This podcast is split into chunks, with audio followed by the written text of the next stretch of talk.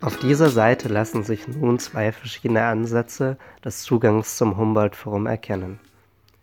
Auf der einen Seite haben wir mit dem Zeitstrahl und des genaueren Eingehens auf das Berliner Schloss, den Palast der Republik und das, das Humboldt-Forum als die drei markanten Punkte in der Geschichte des Ortes eine Art historische Genese des Ortes aus sich heraus beschrieben.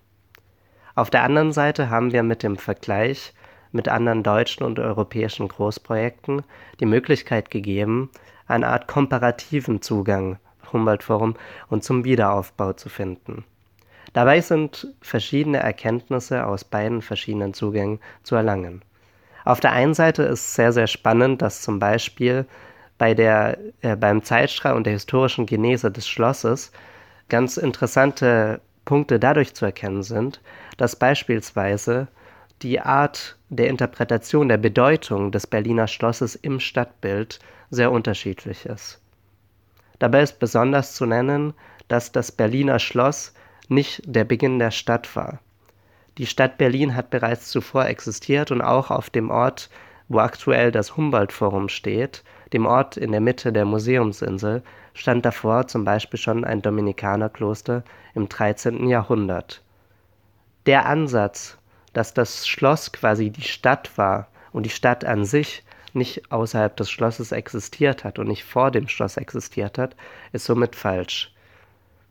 Damit lässt sich auch begründen, dass ein solches Narrativ, was Berlin als Stadt mit dem Schloss in Verbindung bringt und Berlin als Stadt nur durch das Schloss quasi existieren lässt, dass dieses Narrativ quasi eine historisch falsche auf einer historisch falschen Herleitung beruht und somit auch abzulehnen ist. Genau dieses galt aber auch vor allem als Grundlage zur Sprengung des Palastes der Republik und des, zum Wiederaufbau des Berliner Schlosses als eine Art natürlichen Prozesses, welcher in der Berliner und der deutschen Geschichte unabdingbar war. Somit lässt sich zumindest auf eine gewisse Art und Weise die Geschichte des Humboldt-Forums und des Zustandekommens des Wiederaufbaus aus der Geschichte des Ortes und aus der Interpretation dessen erkennen.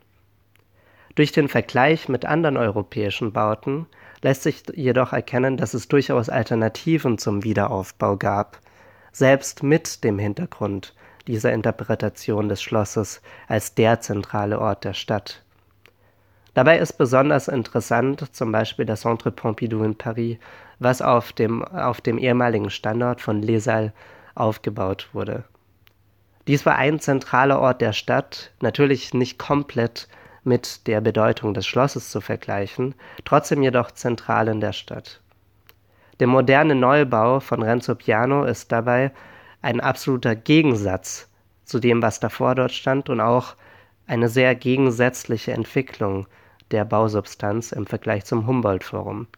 Dabei wollte man eine Art, eine, einen Art neuen Ort konstruieren, der dabei nicht auf etwas Altes zurückgreifen musste, sondern aus der zeitgenössischen Interpretation der Zustände einen möglichen neuen Ort des Zusammenkommens ähnlich der Grundidee des äh, Humboldt-Forums schaffen konnte. Auf der anderen Seite präsentiert die Christ-Erlöser-Kathedrale in Moskau einen krassen Gegensatz zu diesem Ansatz, in dem quasi ein Kapitel der Geschichte ausradiert wurde, nämlich die zweite Hälfte des 20. Jahrhunderts oder auch schon die Zeit des Stalinismus, als die Christa-Löser-Kathedrale aus dem zaristischen Russland gesprengt wurde.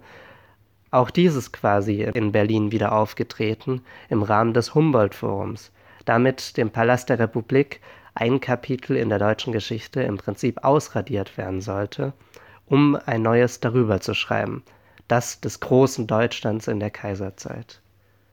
Am Ende sind beide Perspektiven sehr nützlich dazu, den Ort zu ergründen und weiterhin die Narrative zum Ort zu dekonstruieren, zu analysieren und einzuordnen.